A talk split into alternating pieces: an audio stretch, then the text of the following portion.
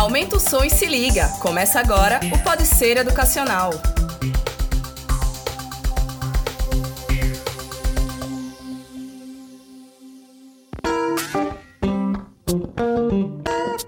Fala galera, estamos começando mais uma edição do Pode Ser Educacional. Eu sou Silvia Fragoso e hoje estou acompanhada pela minha companheira de equipe, a Priscila Ferreira. Oi, oi, gente, estamos de volta para mais um bate-papo. E pela Simone Bergamo, diretora acadêmica do Grupo Ser Educacional. Oi, Silvia, oi, gente. E antes de a gente começar o bate-papo de hoje, eu quero lembrar vocês que o Pode Ser Educacional está disponível no Deezer, no Spotify e nas principais plataformas de podcasts do Brasil e do mundo, hein?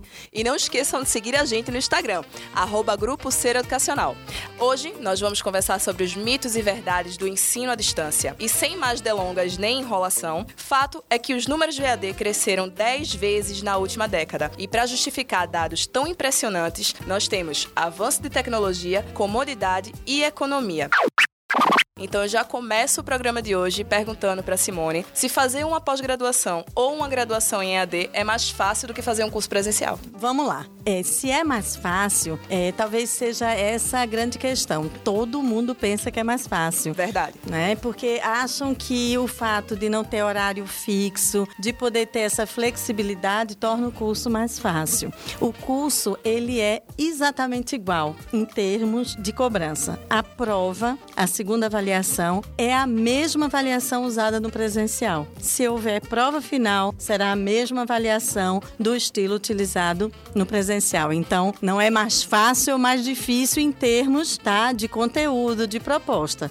Agora, cada um vai lidar com a forma né, de estudar é, diferente. Eu tentei fazer ah. AD uma época da minha vida. É, eu sou formada em humanas, porém, eu fui reprovada na cadeira de economia, porque eu não conseguia acompanhar o EAD na, na disciplina de economia. Como é que funciona para o aluno ele interagir com, com professores, com, com os tutores dentro de um curso de EAD? É, eu acho que a grande dificuldade que o aluno tem é como ele acha que pode entrar quando quer, por vezes ele entra depois de dois meses do início do curso. Ou seja. Eu não me orgulho de ter sido reprovada, não. é, também não dá, não, né? Mas veja, você entrar para estudar faltando dois, três dias para a prova é achar que aquilo ali não tem a mesma validade né, de um outro curso. Então, se você se organiza para que realmente os horários sejam definidos e que você comece, porque às vezes as pessoas dizem assim, ah, mas tem que ter perfil. E se não tiver, constrói, né? Mas tem que querer mudar essa, esse lado, né? Qual de... é o perfil? Como é que é um perfil para é, você conseguir estudar em AD? A gente fala sempre que o perfil é daquele aluno que é, é persistente, que é organizado, que tem um horário definido para o estudo. Por exemplo, é, tem alunos que só estudam depois que o professor, naquela determinada aula presencial, cobra. Olha, na próxima aula eu quero que vocês façam isso, isso, isso. Ou estudam para a prova. É a gente está acostumado a ter cobrança, na verdade verdade, né? Quando você deixa a pessoa livre e você não sente aquela obrigação ou dever de fazer. É, às vezes eu até digo, eu tinha uns alunos que eu acompanhava como psicopedagoga, né, um tempo atrás, que eles diziam, mas professora, eu não consigo me organizar. Então, olha, se você é como uma grande maioria que precisa de uma pressão, não no sentido pejorativo, mas que você precisa ser cobrado. Um empurrãozinho. Um empurrãozinho, né? Então, você precisa ou começar a construir isso de uma outra forma, para poder ser aluno do EAD, ou realmente você não vai conseguir. Por que, que eu fiz vários cursos de pós-graduação? Eu adoro estudar, adoro ler e gosto de escrever. Né? E, e assim, acho legal quando minha produção, um artigo está pronto. Mas a vida, ela é de uma rotina que não me dá tempo de parar por prazer para fazer aquilo. Então, aqueles cursos que eu fiz, eles me davam o horário, né? A definição. Você tem que entregar essa, sabe, tal texto. É, eu acho que a vida é assim, mas a gente pode modificar isso se a gente construir dentro de si próprio uma definição de horários. Disciplina, né? Pois é. O que não pode é não estudar. Eu tenho uma amiga que ela faz EAD e, e todos os dias à noite ela se tranca no quarto, 8 horas da noite e esqueça o mundo. Hum. Ela vai assistir as aulas dela, ela vai fazer tudo certinho ali. Ela colocou na cabeça dela que assim, apesar dela estar tá fazendo EAD, ela tá fazendo um presencial em casa, né? Então, eu não sei se funciona para todo mundo desse jeito, mas é bem por aí essa linha da disciplina. Esse é o perfil ideal, tá? Agora, o horário pode ser às 8, o horário pode ser depois que todo mundo na casa dormir, de repente filho, e aí, é, sabe aquele horário que ninguém te chama? pode ser esse. Tem gente que prefere acordar às 5 da manhã e começar a estudar. Então, o horário não importa. Importa é que você tenha um horário definido e que você comece a lidar com isso como se fosse um horário fixo. E você né? tem que preparar bem o psicológico, porque assim, é você e você, né? Exatamente. Não tem ninguém pra te incentivar, pra. Talvez seja o maior desafio é esse, é você contra você mesmo. É, Falta o coleguinha de sala pra dizer, vamos? né? 네. Eu queria tirar uma dúvida em relação ao seguinte: o EAD, ele é totalmente online, você tem professores, você pode ir, tem algum lugar. Como é que funciona isso? Bom, o que é que a gente faz é, aqui? Mas você vai encontrar vários modelos diferentes, tá? O que a gente tem aqui é, por unidade, um número X de conteúdo de texto. Vamos dizer, uma série de questões é, que servem de exercício a videoaula. E aí, fórum e um espaço para que a gente tenha uma atividade contextualizada. Além disso, a gente tem a webconferência, que seria aquela aula online, onde naquele momento todo mundo da turma mundo tá se encontra. Mas, Simone, eu não consigo Como naquele é que horário. funciona isso? Vai ser chat? é, tem, exatamente. abre áudio? Como é que... Abre áudio, vídeo e, e, assim, você pode mandar mensagem na hora, você tá ali vendo o seu professor. Se você não puder assistir naquele momento, fica gravado para você assistir, só não vai ter interação, né? Seria Mas tipo uma conferência, um Isso. Skype que tá todo mundo ao mesmo tempo discutindo sobre aquilo ou não? Exatamente. É nesse Só- estilo. É nesse estilo. Mas é, quem aparece no vídeo é o professor. Entendi. Os alunos aparecem é, mandando recados, mandando Tirando mensagens, dúvida. tirando dúvidas. Hum, entendi. Em relação a aulas práticas, como é que funciona também? Aí- Ou não tem aula prática no EAD? Tem aula prática, sim, que não é em AD. Então, assim, por que, que existe tanta resistência com os cursos? Eu ia perguntar ah, isso como agora. é que você tem engenharia em AD? Por quê? Todas as aulas práticas do presencial, elas vão continuar existindo no EAD. O que é que a gente faz? Além das aulas teóricas, os conteúdos teóricos estarem né, todos prontos, né, numa plataforma específica, com design super diferenciado, que motiva o aluno a entrar, no dia da aula prática, ele tem que ir no laboratório. Lógico que a gente já tem alguns laboratórios virtuais, até porque com a tecnologia que tem hoje, se a gente não tivesse também o, o recurso de utilizar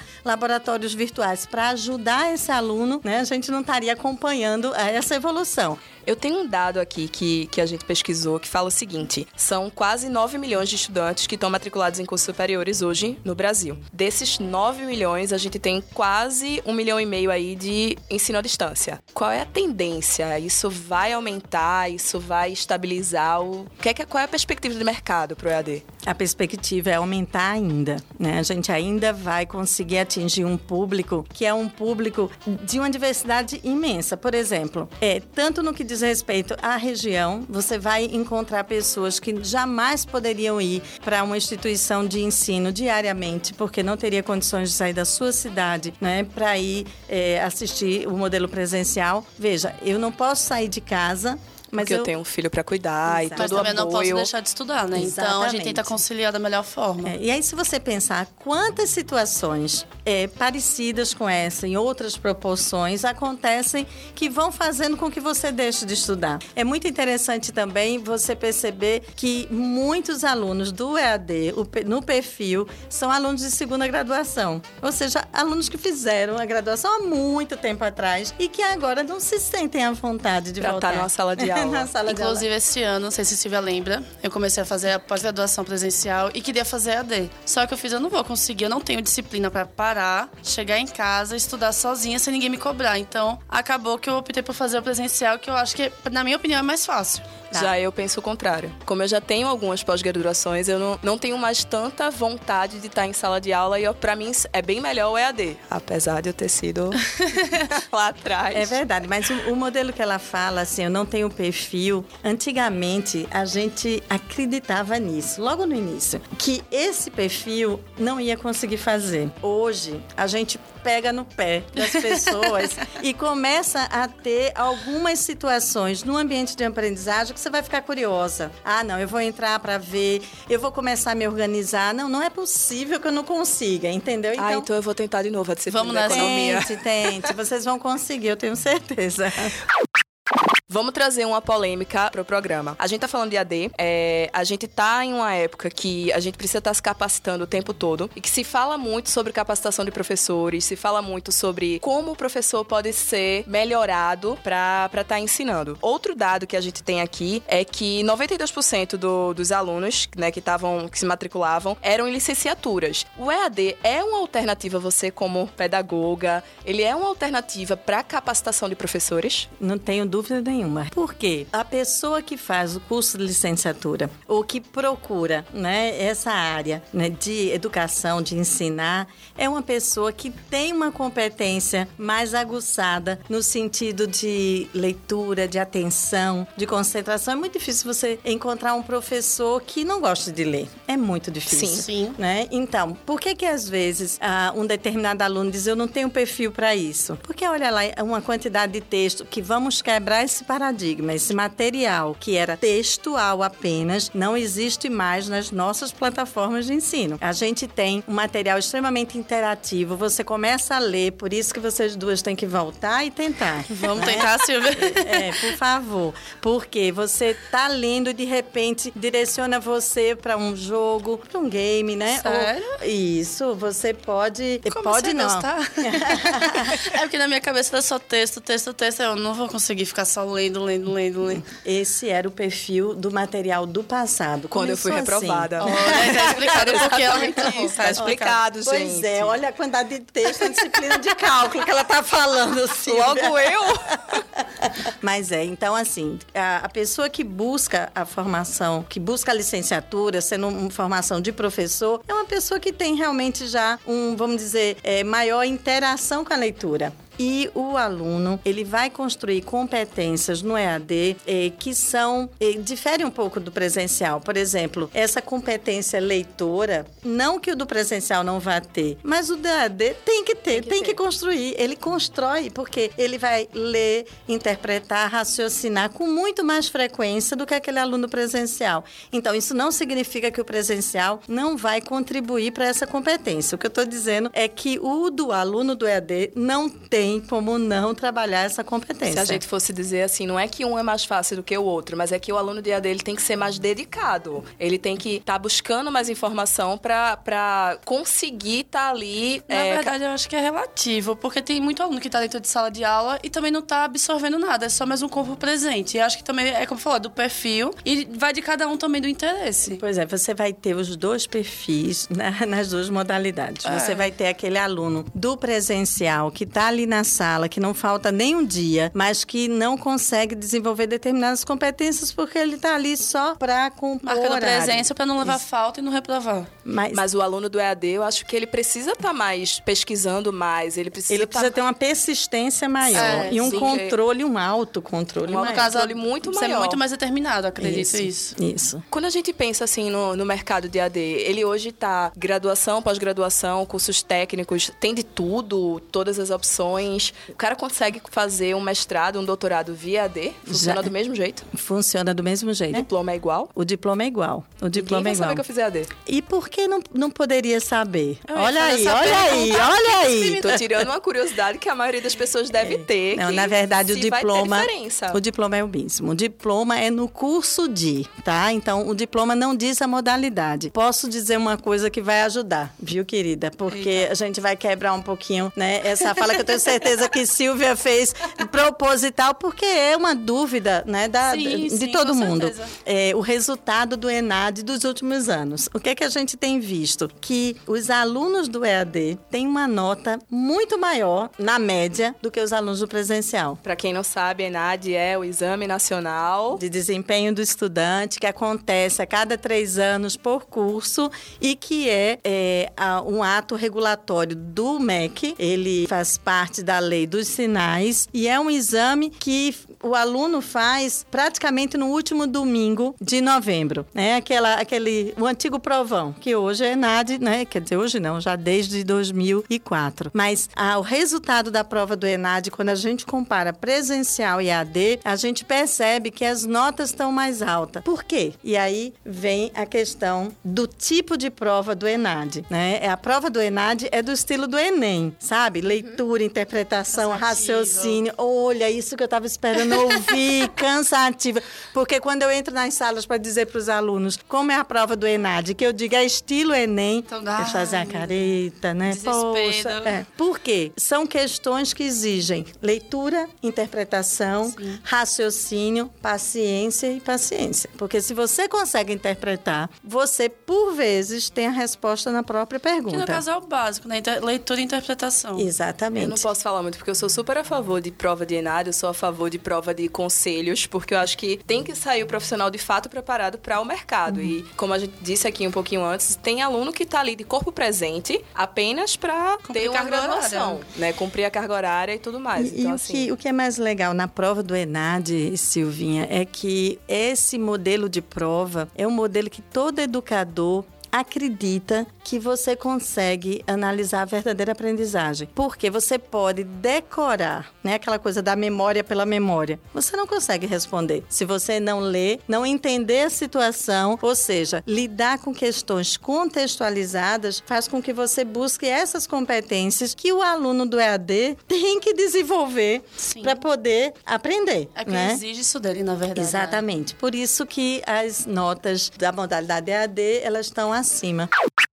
Eu fui entrevistada e aí ele queria que eu dissesse as desvantagens do EAD. Eu olhei para ele assim, eu disse: "Você está perguntando a uma educadora, Quais né? são as Poxa vida, se você perguntasse desvantagem do presencial, eu teria feito a mesma cara que eu fiz. Gente, não é vantagem e desvantagem. São modelos diferentes que atendem a perfis diferentes por necessidades diferentes. É, tem uma pessoa que me procurou e disse, mas é, Simone, eu queria fazer presencial porque eu sinto necessidade de encontrar as pessoas. Ok, né? Ela tem disponibilidade né, de tempo é, e aí pode fazer, por que não? Agora, vejo também pessoas que, por não ter essa disponibilidade, procuram EAD e aquelas que, mesmo com disponibilidade, só o fato de ter alguns encontros nos cursos que tem aula prática já resolve aquele sentimento, sabe? E aí de, eu de- venho de um interação. outro dado que a Ah. gente tem aqui. É, o EAD, ele tem uma faixa etária, uma média de faixa etária de acima de 32 anos, enquanto os presenciais, eles têm uma, uma faixa etária de 21 anos. Então, já explica muita coisa, né, da, daquela juventude que acabou de sair do ensino médio e tá na, naquela euforia de Ainda tá entrar numa gás, né? faculdade, de entrar no clima, de se sentir em um ambiente diferente daquele que geralmente as pessoas estudam no mesmo colégio durante anos. E aí tem um ambiente totalmente diferente para entrar na faculdade. Isso também é uma característica do, do EAD para quem do, da faixa etária está acima disso, né? Aquela pessoa que já passou por aquilo e que não tem mais, não é a, a vontade de estar ali, mas assim, já viveu aquilo e acha que não é outro momento, mais. né? Pois é, é o caso dos alunos que já têm uma graduação. Porque se você procurar também eh, nas pesquisas, o perfil do aluno do EAD, em grande parte, são alunos que já fizeram outra graduação. E, e acontece exatamente isso. Só que até isso está mudando. Por quê? Os alunos do ensino médio e essa próxima geração, ela está muito mais antenada. E lidar com o virtual é uma coisa muito tranquila para elas. Então, você vai começar a encontrar as duas pontes e vai começar a perceber que está diminuindo a idade. Concordo com você, a procura maior é essa, até pela maturidade, né, por já ter feito, né, ou ter vivido E isso. tem uma coisa que muita gente não entende. É, eu gosto muito de, de estudar, por ser jornalista, de ler e tudo mais. E eu faço muito cursos curtos online, né? Cursos de, de extensão e tudo mais. As pessoas ainda não entendem que você também tá fazendo EAD quando você faz um curso desse, Sim. curtinho. A diferença vai ser mais na, em termos de tempo, né? Do, do que você tá fazendo. Como é que funciona a questão do tempo dentro do EAD? É, a gente tem um, um período mais curto para fazer um semestre, né? É, se eu não me engano, é assim, né? Não, Isso- não, não. O, o tempo é o mesmo, tá? O que a gente faz é dividir naquele semestre, ao invés de trabalhar cinco ou seis disciplinas, depende do curso, é, no semestre inteiro, a gente faz primeiro três e depois três. Então, a gente chama de módulo 1 e módulo 2.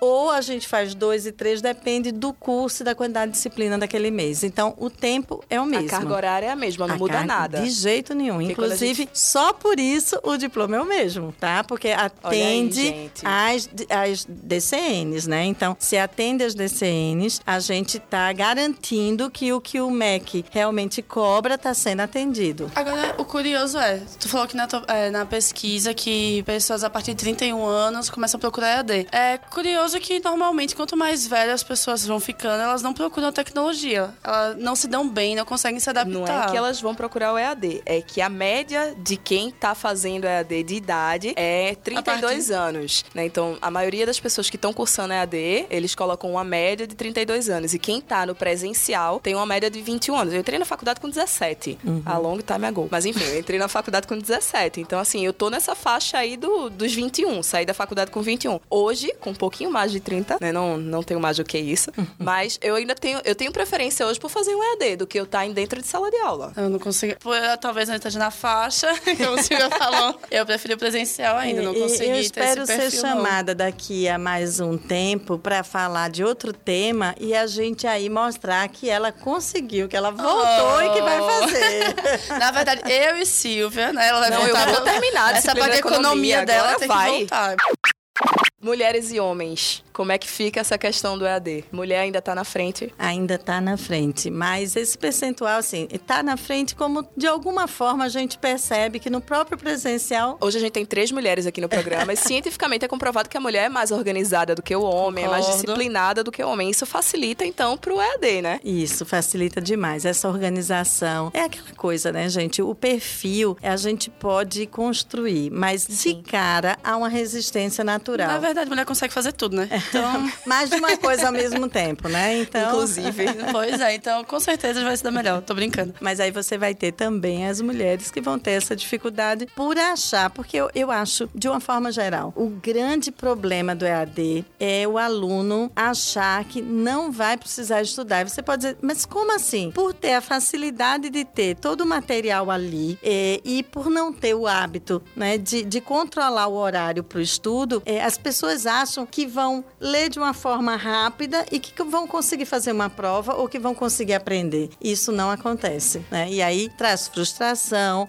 mas aí a gente precisa primeiro entender é, o que que modifica, que é o que a gente conversou logo no início, e que realmente é um material que a gente precisa quebrar os paradigmas. Parou de ser, deixou de ser aquilo do passado de textos longos, né, cansativos, textos que realmente só aquelas pessoas com mais aptidão para leitura buscaram. Hoje não. Você tem textos, você tem games, você tem interação, você tem lá desafios. Falando em desafio, deixa eu trazer uma, um incentivo até para quem tá escutando a gente, para quem tem filho que vai entrar em idade, tá em idade escolar e tudo mais. A gente tem um público juvenil hoje que é muito adepto de gamers, que é muito adepto de YouTube. Como é que a gente consegue incentivar esse público a estar buscando cursos online, não necessariamente uma graduação, um técnico que eles não, não seriam aptos a estar fazendo, mas um curso, um cursinho de extensão, alguma coisa que sirva para eles aprimorarem. Existe alguma idade, e aí já explorando o teu lado de, de pedagogia, existe idade para que a gente consiga estar incentivando essas, esses jovens a estar buscando conteúdo de, de Incentivo cursos de mesmo, né? incentivo? Veja, desde o início, tá? Hoje a gente tem. Eu dei uma palestra sobre metodologias ativas num congresso e nesse evento eu usei um videozinho do meu netinho. Que hoje tem um ano e oito meses, e na época tinha um ano e dois meses, é, sentado no meu colo, procurando no celular achar no Netflix o desenho que ele queria. Então ele, ele, ele mexia o dedo, né, para encontrar o que ele queria, só que ele sabia que se ele tocasse, ele não conseguia abrir, porque ele ainda com ano e dois, ele não, não conseguia ter a, a pressão suficiente para o desenho abrir. Então ele pega a minha mão e coloca o meu dedo escolhendo o, o desenho que ele quer. Hoje ele não precisa mais da minha mão, né? Tá sentindo falta. Meu É, filho não hoje- precisa há muito é, tempo. Tá ainda, um ano e oito meses tá independente demais da conta, né? Mas o, o fato dele ter contato com a internet, ter contato com aplicativos, ter contato com tecnologia de uma forma geral, vai fazer com que isso fique muito mais aguçado. A gente tem que separar as coisas, tá? É, do mesmo jeito que no passado, assistir muita televisão, né, trazia o- alguns problemas, Prejuízos. a mesma coisa. Então, o cuidado é o mesmo. O que a gente está falando é de utilizar o recurso como aprendizagem. Eu Isso é pergunto porque, por exemplo, a gente tem muito curso de língua hoje que é online. Exatamente. E isso eu acredito que facilita muito para o jovem para ele tá, Muito. para ele desenvolver. Tem joguinhos e aplicativos que, que servem também pra gente para melhorar a linguagem. Então, Silvinha, o- o- esses aplicativos fazem parte da vida, né? Hoje desses jovens, dessas crianças. Não tem como não geral. fazer parte, na Não tem verdade. como. e a gente fala que é um aplicativo que é um jogo, mas não deixa de pode ser um ensino à distância. Uma, educaci- uma coisa educativa. Exatamente. E assim, por que, que eu usei esse vídeo? Né? Para mostrar que não dá para ficar distante da tecnologia de uma forma geral quando a gente fala de aprendizagem. Né? Então, é diferente. E num outro vídeo né, que eu gravei, eu dizia assim: eu começo a minha aula de pós, é verdade isso, tá? Eu começo minha aula de pós, primeiro dia, eu procuro aquelas pessoas mais novas, aquelas que eu sei que não gostam de largar o celular, chego bem próximo e digo: olha, gente, atenção, celular. Aí eles fazem, ih, Vai mandar mandar eu- guardar. Vai mandar guardar. E aí o que, é Quem que eu digo? Celular na mão. Vamos começar com ele. E uso na mesma hora, faço um quiz. Eita, a gente fez isso também já, não foi? Numa Foi. E fica muito mais, assim, interativo, interessante. Você brinca e você tá aprendendo e você nem percebe. E você faz com que o aluno chegue mais perto de você. Sim, você tá atraindo aquela ele. careta que ele fez pra Do mim, começo. achando que era pra guardar o celular, se Acabou. desmontou. Próxima aula já acabou. tá assim, né? o sorriso. Orelha, orelha. Exatamente. Então, assim, como eu posso deixar de usar um recurso desse, né, em sala de aula ou para mobilizar a aprendizagem, seja em AD ou no presencial, se faz parte da vida é deles? isso, já que você, querendo ou não, deixa de ser um vício também. Já que você sabe que ele tá ali direto com aquilo na mão, por que não incentivar por um algo educativo também? Isso aí. Eu acho que tem uma pergunta que, que as pessoas querem saber assim: como é que eu sei que o meu curso, o curso que eu escolhi pra fazer em EAD, ele é registrado, é, credenciado direitinho pelo MEC? É, normalmente as pessoas ficam sempre preocupadas. Meu curso é reconhecido, né? Isso. Independente se é AD ou presencial. É o mesmo modelo. As instituições passam pela visita do MEC. Existe o, o formulário para autorização de curso. Eu sou avaliadora do MEC. Já fiz várias avaliações esse ano é, de curso. E a rigorosidade ou a criticidade é a mesma, seja presencial ou seja AD. Ele segue as mesmas regras do MEC. Por isso, a disponibilidade de o mesmo certificado. Então, é, ninguém pense que porque o curso é AD, ele não tem registro, tá, gente? De jeito Tem registro, ele- algo do tipo, é tudo igual. Tudo certinho É. nos conformes. E ele é cobrado da mesma forma. A quantidade de laboratório, a, a questão da biblioteca, né? Logicamente, a gente fala aí também de biblioteca virtual, tá? Mas a cobrança é a mesma. Pra gente encerrar o bate-papo de hoje, eu quero uma opinião pessoal sua. EAD é o presente ou o futuro? EAD é o presente E? e o futuro. Sempre. Não tem volta. Hoje a gente sabe que, mesmo que você não escolha o EAD, o EAD faz parte da sua vida. Em várias coisas, independente de ser Exatamente. numa- no ensino superior ou não, não é isso? Exatamente. E vai ser teu presente ou teu futuro, Silvia? Então, eu vou voltar, gente. Eu, eu vou prometer aqui que eu vou fazer a disciplina de economia e eu vou terminar esse curso em E AD. A gente volta aqui para dizer para todo mundo. Volto pra dizer Quanto que eu tempo? acabei. Quanto tempo? Calma, sem pressão. Quero agradecer a presença de Simone Bergamo, Priscila também conduzindo aqui com a gente. A gente se encontra na próxima semana, no próximo episódio do Pode Ser Educacional. Ah, eu só agradeço. Adorei estar aqui e pretendo voltar mais vezes. A Me gente vai selecionar vários temas para você vir tratar com a gente. E para você que está chegando agora, o Pode Ser Educacional está disponível no Spotify, na Deezer e nas principais plataformas de podcasts. E não esquece de acompanhar a gente no Instagram, arroba Grupo Ser Educacional. Obrigada, galera! Tchau, tchau.